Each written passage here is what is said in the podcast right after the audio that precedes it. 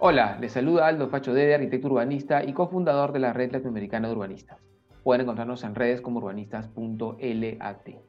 Ciudades que Inspiran es una iniciativa conjunta entre la Red Urbanistas y el Comité de Lectura, desde donde visitaremos diversas ciudades del Perú y Latinoamérica a través de las miradas críticas de sus ciudadanas y ciudadanos, buscando destacar aquellos aspectos que nos inspiran y apasionan.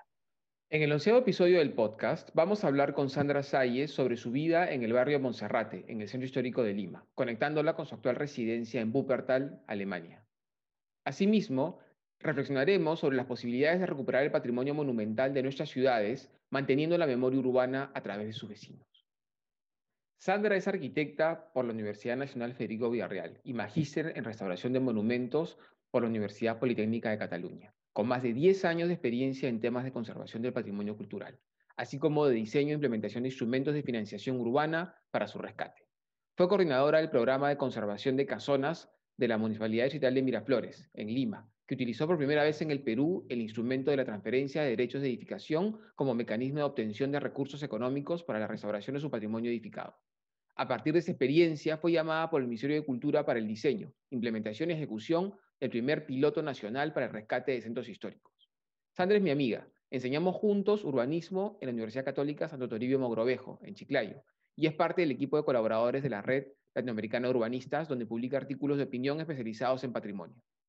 Sandra, cuéntanos un poco de tu vida en el barrio de Monserrate y el centro histórico de Lima, conectándola con tu actual residencia en Alemania.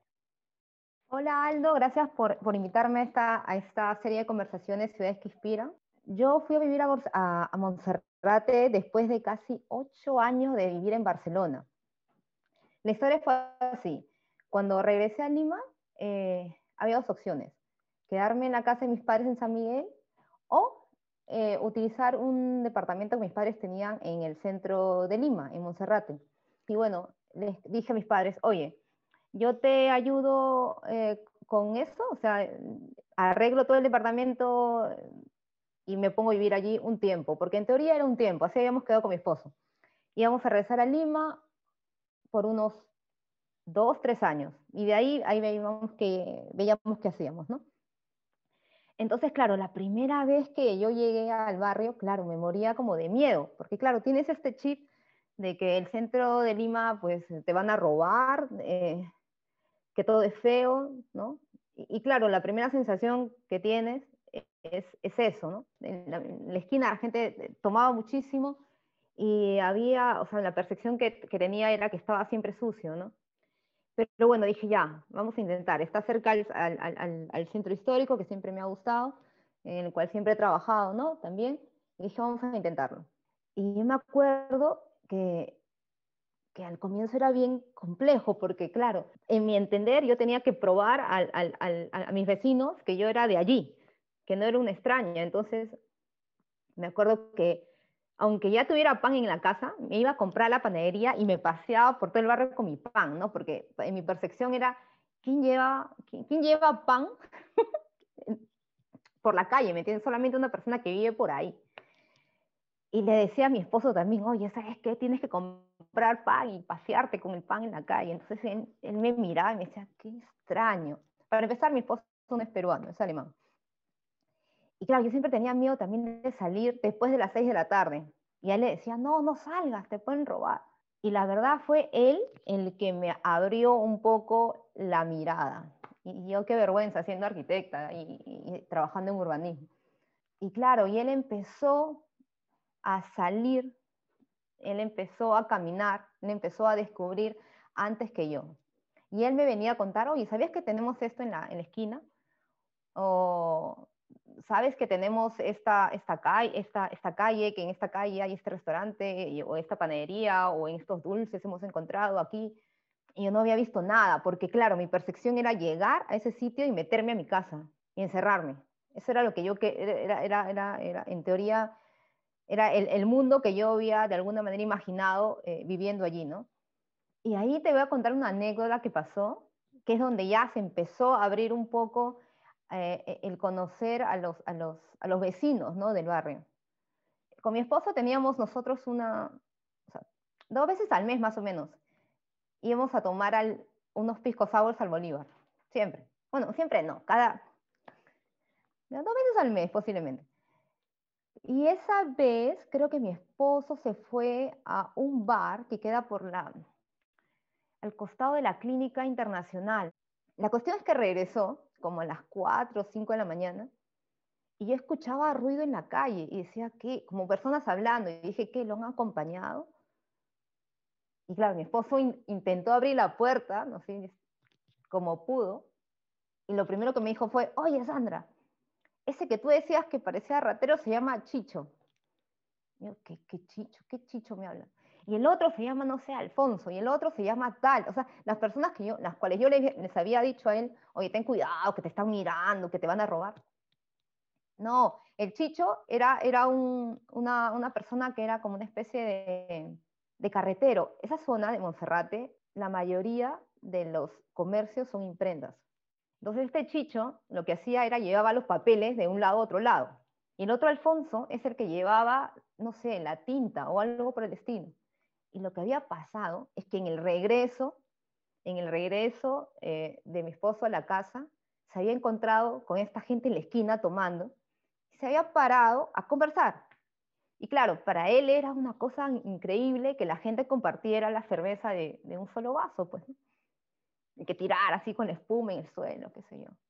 Bueno, la cuestión es que desde ese momento se percibió diferente a la gente del barrio. O sea, yo ya sabía que él no me iba a robar porque el chicho era el chicho.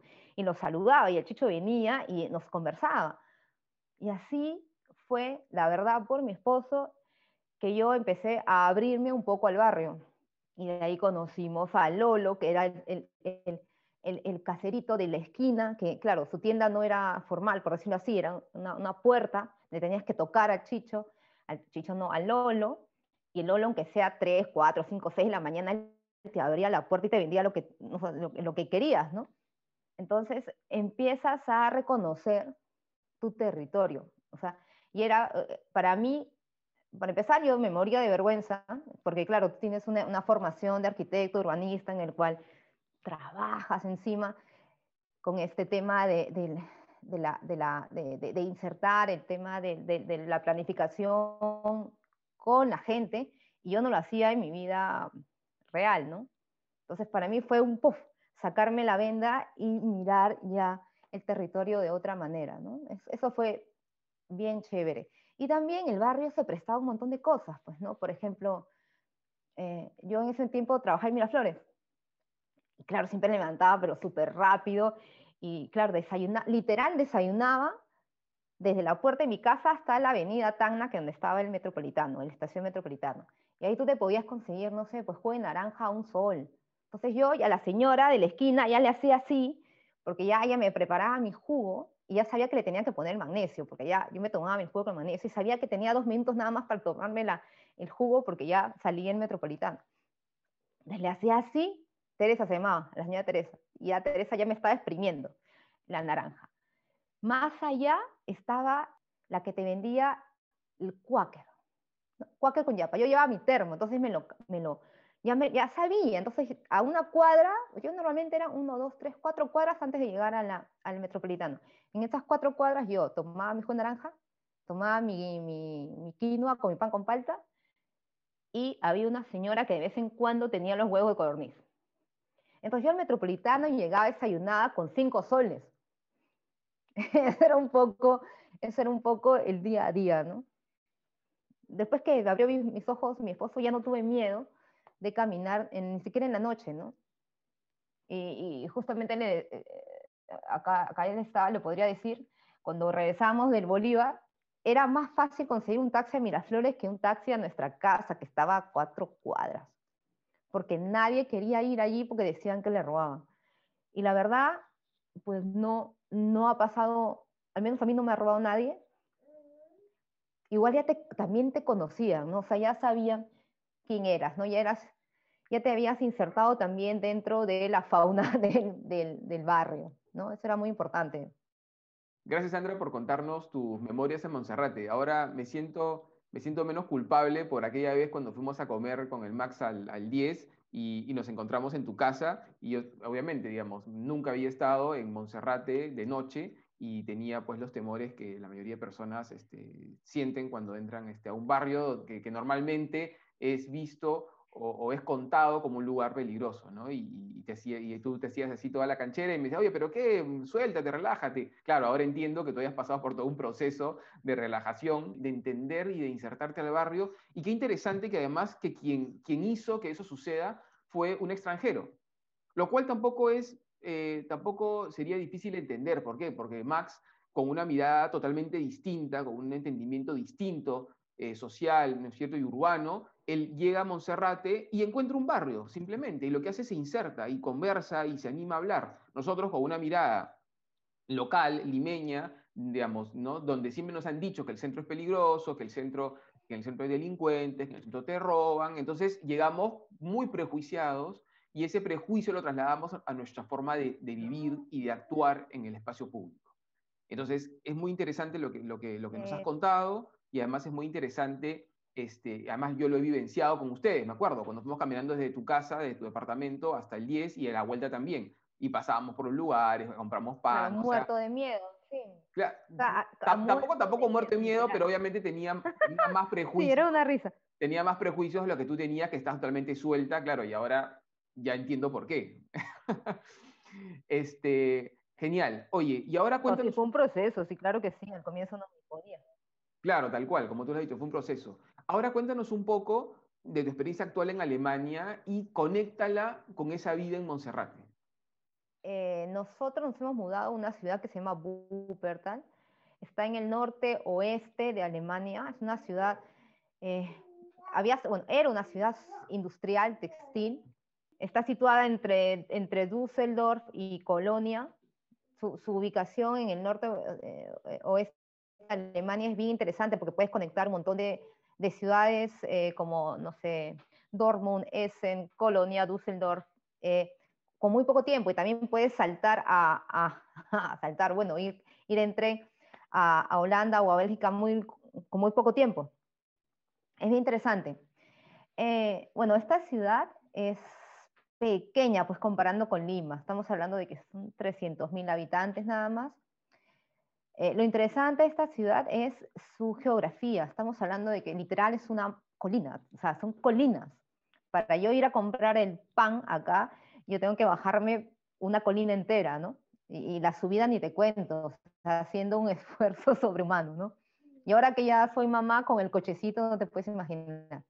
Tenemos que, hemos comprado un cochecito eléctrico, si no, es que no jalaban, no había forma alguna eh, de, jalar el, cochecito sin, la ayuda eléctrica. Pero bueno, en esta ciudad eh, que es de, colinas, está hablando mi hija, en esta ciudad de colinas, pues nosotros vivimos en un, en un distrito que se llama Olver. Olver es una, bueno, significa eh, como montaña del aceite. ¿Por qué? Porque este fue una, la última área de toda la ciudad que no tenía luz, o sea, las farolas estaban eh, hechas con, aceite, entonces así, así, iluminaban las calles, ¿no? La verdad, uno de los pocos distritos en toda Alemania que todavía mantienen sus edificaciones de antes de la Segunda Guerra Mundial. Por aquí no cayeron tantas bombas, eso es lo interesante. Entonces tienes mucho tejido eh, urbano intacto y muchas edificaciones intactas y son, eh, que son monumentos, ¿no? Entonces, estamos hablando de un, de un tejido eh, eh, histórico y viejo también, ¿no? que esa es un poco la similitud con, con Monserrate. Eh, también es que al ser una edificación histórica y vieja, sí que se han hecho reformas internas en, en, las edificaciones, sin embargo no hay, por ejemplo, ascensor. Hay algunos fallos en calefacción también, ¿no? y eso también me recuerda un poco las limitaciones que había en, las casonas del centro histórico. En este caso es porque, claro, es, muy complejo, es, es, complejísimo el tema de eh, una rehabilitación urbana tan extensa, ¿no? Y claro, eh, también se tendría que decir de que el estado de Wuppertal no es tan rico como Múnich, por ejemplo. Entonces, eso implica de que no ha habido esta, esta extensiva eh, rehabilitación en su totalidad de la edificación, ¿no? poniéndolo a lo que realmente la gente necesita ahora, o sea, eh, ascensores y cosas de estas. También tengo que decir que, es, que para mí es una ciudad bien, bien frustrante, en el sentido de que necesito ayuda siempre. O sea, en mi casa está en el, en el quinto piso, sin ascensor, y llevar a mi niña o el cochecito desde el primer piso al quinto piso ya es un drama, ¿no? También hay un tema de, de, complicaciones en el espacio público, por ejemplo, eh, los días jueves y viernes, donde la gente saca sus, como sus barriles de basura, ahí no puede pasar un cochecito. Y esta es una queja continua que tienen las personas eh, con el alcalde, ¿no? Porque es imposible. Yo ayer creo que he tenido que patear dos y me ha importado un pepino, he tenido que tirarlos, o sea, porque si no, no pasaba con el coche, ¿no? Y hay gente que ayuda y hay gente que no, ¿no? En el caso, pues, de Montserrat sí que había un espíritu un poco más de, como de vecindad, ¿no? Había un espíritu más de vecindad. Acá también, pero como que está... Igual yo también soy una, una extranjera, mi esposo es, un, es alemán, sí, pero no, no somos de la ciudad, entonces nos toca hacer este proceso ¿no? que pasamos en Monserrate todavía. Y también eh, alguna similitud que hemos encontrado, por ejemplo, es que los puntos de, de, de, de confluencia, de, conocer a la gente, está en el espacio público. ¿no? Acá en, en, en Olver, en el distrito donde yo vivo, es el, el parque. Tenemos un parque que es muy funcional, no es que sea bonito, es que es funcional, en el cual pueden entrar niños, pueden entrar eh, jóvenes, pueden entrar viejos, pueden entrar panqueques, pueden entrar todos, eh, y, todos están separados, pero están juntos, ¿no? Entonces eh, hay un equilibrio de alguna manera. Eso es, no, no, no pasaba, por ejemplo, en los espacios públicos en Monserrate, en el cual teníamos el parque este de Monserrate, que era como el parque histórico, pero no era un parque para estar, ¿no? Mi esposo siempre decía de que, claro, esa, esa esa distancia entre banca y banca sin respaldar, eh, era como, era una invitación a que no te quedaras, ¿no? Y, muchos niños pues no, no, jugaban allí, entonces, ay, no jugaban allí y, y claro, e, era un espacio perdido y, y, era una pena porque claro, en, en, el centro histórico hay poco, poco área verde, ¿no? O sea, no era un espacio que se usaba, solo era para mirar, por ejemplo. es algo extraño, pero sí sucedía. Y haciendo como una especie de similitud, yo cuando me estaba yendo de, de, de Monserrate, empezaron a ver esta, esta migración bien fuerte de, de venezolanos. Y, y, empezaron a copar, por ejemplo, ciertos, ciertos, eh, ciertos lugares como las tienditas, entonces ya los ibas reconociendo también, y son personas como muy alegres, como muy gentiles, entonces como que eh, de alguna manera eh, eh, se, se, cohesionaba muy bien con el espíritu del, del barrio, ¿no? Cosa que es muy, tiene mucha similitud entre Bonserrate y, y, y, este barrio de Olver, es el tema de los usos mixtos. O sea, tú conoces a tu casero. O sea, en mi casero en Montserrat se llamaba Lolo. Era un viejito que casi era ciego, encorvado, que le conocíamos su vida, historia, su esposa y todo lo demás, nos invitaba a ceviche en la puerta de su casa. Y acá conocemos a Ali. Ali es, también está, tiene una, una, tienda en la esquina, de lunes a domingo lo encuentras hasta las 9 de la noche, es el que te salva si no tienes papel higiénico en tu casa, por ejemplo. Eh, y él es eh, de Turquía, y es, e, e, es igual, él conoce tu, tu, vida, tú le presentas a tu hijo, eh, es parte, ¿no? Es parte del barrio. Y así hay como cuatro o cinco o seis eh, eh, tienditas pequeñas que, ojo, eso no pasa en, ninguna parte de Alemania. Creo que solamente es una cuestión de norte, del norte-oeste de Alemania, ¿no? Esta, esta eh, apertura de los usos mixtos dentro de una zona residencial. Es bien interesante, es bien interesante y definitivamente todo el mundo conoce al tío Ali, ¿no? Uncle Ali le dicen, ¿no? Entonces, eh, es un referente tanto de los niños como de los jóvenes, como, como de todos, ¿no? Ali tú le puedes dejar tus llaves de tu casa. O sea, imagínate esa confianza, ¿no? Eh, eso, por ejemplo, también existe en Monserrate, eso que iba a pasar en otras zonas de, de, de otros distritos de Lima, ¿no? Gracias, Sandra. Claro, por lo que cuentas, hay más similitudes que diferencias y estamos en, países absolutamente, por lo menos geográficamente, muy distantes. eh, me parece muy interesante esta última reflexión en cuanto a la confianza con el vecino, cosa que uno ni imaginaría eh, quizás en su, misma, en su mismo barrio, ¿no? Pero de repente esta pandemia que nos ha llevado pues a, encerrarnos y a estar mucho más tiempo en casa y en el barrio, nos ha permitido también reencontrarnos y reconocer a nuestros vecinos, como era antes, en época, cuando yo era chico también, que estaba mucho con mis abuelas, en Jesús María y en, y en Lince, y me acuerdo mucho de esta, de, esta, de esta amistad, de este vínculo fuerte entre vecinos y esta confianza también que había, ¿no? cosa que yo después ya no vi cuando vivía con mis mm. padres luego en San Isidro y luego cuando ya nos fuimos a Surco. ¿no? Esto lo, dejé de ver y de alguna manera lo he visto eh, en, otros, en otros lugares en los que he vivido, ¿no? pero no quizás con esa intensidad que viví cuando era niño. Eso me parece muy potente porque de alguna manera le da, le da vuelta totalmente a esa, esa, a esa lectura desde fuera de lo que es el centro de Lima y en particular Monserrate.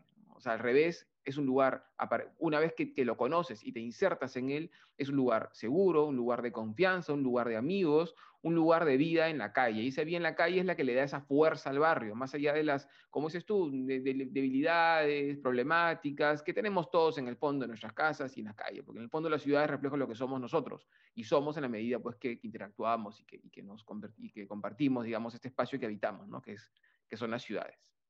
Pero hay un problema estructural que también vemos y que tú también lo has mencionado y me parece interesante en tu ciudad. ¿Cómo, ¿Cómo se preserva, cómo se mantiene ese patrimonio eh, material que ha sido eh, destacado, que ha sido identificado por nuestros gobiernos y en este caso por UNESCO, que evidentemente necesita una inyección de dinero muy importante, primero para su recuperación y segundo para su preservación. Y que esto no voy a decir aparentemente porque es evidente, evidentemente no está funcionando en nuestro país. Todos los días, si somos, si, si miramos, si seguimos las noticias, pero muy, y, muy seguidos eh, aparecen eh, historias de casonas que se vienen abajo, ¿no? Casonas que se vienen abajo, de, de, ya sea porque simplemente se, la estructura, digamos, colapsa, ya sea porque hubo un incendio, ya sea porque A o por B o por C. Y, esto, y estas casonas están habitadas, o sea, estas casonas viven vecinos, como te has dicho, viven Chichos, viven Antonios, viven Pedros, viven Marías. Entonces, esta gente vive en estructuras totalmente vulnerables que eh, necesitan una intervención urgente y estructural. Pero claro, ¿quién lo hace? ¿Con qué recursos? ¿Y con qué mirada? Me interesaría mucho ahora que nos cuentes ya desde tu experiencia profesional, eh, desde además donde nos conocimos en la, no solamente, más que la restauración, en, en, el cómo poder, cómo poder hacer que esto suceda. Creo que ahí, por eso, y quizás tú y yo nos parecemos en varias cosas, pero en, esto en particular nos hemos acercado al urbanismo también desde la arquitectura, ¿no? O sea, buscando respuestas a esas cosas que no encontrábamos cuando hacíamos arquitectura. Tú, ¿no? Como restauradora, decías, buenísimo, yo restauro, pero oye, ¿cómo hago? ¿Cómo llego a restaurar? O sea, no estoy llegando a poder restaurar porque no hay recursos para que se pueda hacer como debiera hacerse, como me enseñaron por lo menos en Barcelona, en tu caso, ¿no?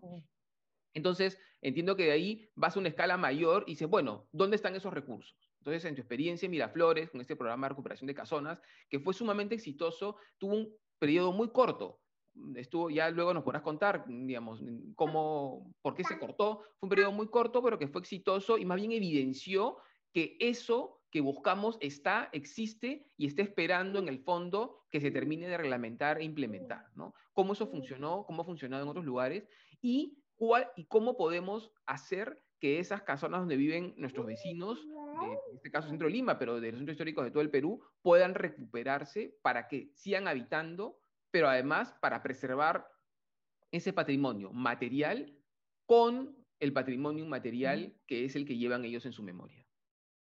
Gracias, Aldo, por tu pregunta. Eh, siempre ha sido una de mis inquietudes el tema de, la financiación del patrimonio. Eh, yo tengo una formación de restauración, yo era restauradora de monumentos, y siempre era, un tema coincidente, ¿no? ¿De dónde sacamos más dinero para restaurar más y más edificaciones, ¿no? Y eso, esa pregunta eh, no, la pude, no la pude responder en mi, en mi campo mismo de la restauración eh, en sí, ¿no? Eh, sino tuve que ir ya al campo más urbano. Entonces empecé a trabajar en la Municipalidad de Miraflores en un programa que se llamaba Conservación de Casonas, en los cuales ellos utilizaban el instrumento de transferencia de derechos de edificabilidad para conseguir recursos económicos para la restauración de muchos de muchos, muchos eh, inmuebles eh, catalogados patrimonio, ¿no? Por el Ministerio de Cultura, y otros de valor local para el distrito. Ojo, es bien interesante ese tema del valor local, ¿no? Estos edificios que no están declarados monumentos, pero forman parte de la imagen urbana del distrito, ¿no? O sea, el distrito los reconoce como, como un valor. Este instrumento lo que hacía era reconocer el potencial constructivo eh, no aprovechado de estas casonas que tenían estas limitaciones urbanísticas por ser monumento, y eh, podía ser trasladado este potencial constructivo a otras zonas de la ciudad donde se quería eh, desarrollar, eh, el, potencializar, mejor dicho, el desarrollo urbano del distrito. Y, este, este traslado, claro, era una compra, era una compra, era una compra de, de metros cuadrados, ¿no? Con esta compra lo que se podía hacer era, se restauraba la casona conforme lo mandaba la municipalidad, no conforme lo que, lo que querían los, propietarios, ojo, sino como lo decía la municipalidad, ¿no? Y eso era muy interesante porque, claro, había todo un tema de un protocolo de control, de, no solamente de control de la obra, sino también de la, del control del proyecto, ¿no? Eh, era, fue un programa que duró muy poco porque tuvo, tuvo un bloqueo, creo que a los dos años. Sin embargo, en ese corto tiempo que existió, pues tuvo un éxito eh, grandísimo porque se restauraron el 100% de los inmuebles que se cogieron esa norma, ¿no? Entonces, como e, era, era un, proyecto que tuvo mucha, mucho, mucho éxito, eh, el Ministerio de Cultura eh, le interesó, le interesó generar un piloto, ¿no? Quería saber cómo funcionaba en, unas, en algunas ciudades del, Perú, ¿no? se escogió tres ciudades, Arequipa, Trujillo y, y ¿no? Para ver cómo podía eh, de alguna manera funcionar el, el, el instrumento, ¿no? Eh, dentro de estos pilotos. Y ese proyecto se llamaba El Toro para la Cultura, fue muy interesante, fue, fue la primera vez que se unieron el Ministerio de Vivienda y el Ministerio de Cultura eh, para eh, aplicar un, instrumento que ya estaba normado en, una, en, el RACTUS ¿no? del Ministerio de Vivienda. Era, era, era la aplicación, ¿no? o sea, lo que el Ministerio Cultural le dijo al Ministerio de Vivienda fue, oye, vamos a probar tu instrumento en pilotos y tú vas a poder, con los indicadores que vamos a tener, hacer los ajustes para tú poderlo eh, de alguna manera eh, normar ya a nivel nacional en un tiempo, ¿no? Porque es un instrumento en el cual se tienen que hacer muchísimos ajustes. Eso nos lo, nos lo enseñó la experiencia en Miraflores, ¿no? Y, y claro, este instrumento no, no, solamente se ha utilizado en Perú, en muchos países se ha utilizado con mucho éxito. Sin embargo, como lo, bien lo, no sé si lo dijo antes, pero eh, este instrumento forma parte de toda una cadena de acciones que se tienen que hacer ¿no? para el rescate del patrimonio. ¿no? Gracias, Sandra. Gracias por contarnos eh, tu trabajo en la implementación de instrumentos como el que mencionas, que nos permitirían poder generar los recursos necesarios para poder recuperar de forma integral nuestro patrimonio material. O sea, no es que el propietario va a sacar de su bolsillo dinero para poder recuperar este inmueble, sino que el mismo mercado, la misma, el mismo interés del mercado de edificar más allá de los parámetros que hoy tienen ciertas zonas de Lima, buscaría estos metros cuadrados, pagando por ellos, y ese dinero sería el que permitiría esta recuperación. Eso es muy interesante, es muy potente, se viene trabajando hace mucho en el Perú, como tú bien dices, en particular en Lima, y la verdad que está todo sobre la mesa para poderlo implementar. Necesitamos realmente una decisión política más fuerte y clara y necesitamos que se ponga en marcha. Y lo de Miraflores fue muy interesante porque fue un piloto. Creo que nos faltó, o sea, si bien lo que se hizo estuvo adecuado desde una mirada de planificación, o sea, Lima es la que debe regularlo, pero tendríamos que haberlo visto como un piloto que nos generase justamente esos indicadores, esos números, para poder entender la verdadera dimensión y magnitud del instrumento en la ciudad. Querida amiga, finalmente me gustaría que le dejes a nuestros oyentes un mensaje inspirador para que se animen a encontrarse y encontrar su identidad en las ciudades que construyen y habitan. Creo que lo principal para conservar el patrimonio es conocerlo. Y no solamente conocerlo, sino valorarlo. Y eh, aquí juega un papel muy importante el tema eh, de la gestión, porque la gestión puede empoderar al vecino para que este vecino se sienta orgulloso también de, vivir en el, en, el, barrio, ¿no? Eso es muy importante, eso es algo interesantísimo, porque claro, ¿cómo vas a restaurar algo que al final la gente no, no, no, no quiere, ¿no? Muchas gracias de nuevo, Sandra, por habernos nutrido con tus reflexiones sobre lugares aparentemente muy distantes, pero en la realidad bastante próximos en cuanto a la energía de la vida en comunidad, y cómo con un esfuerzo de gestión podríamos generar los recursos que nos permitan recuperar nuestros centros históricos sin perder la memoria urbana, además de fortalecerla, dignificarla y llevarla al mundo. Para los que estén interesados en estos temas, les invito a leer los artículos publicados por Sandra y mi persona en la red latinoamericana urbanistas, www.urbanistas.lat. Por mi parte, me despido hasta una nueva visita a aquellas ciudades que nos inspiran y apasionan. Muchas gracias por escucharnos.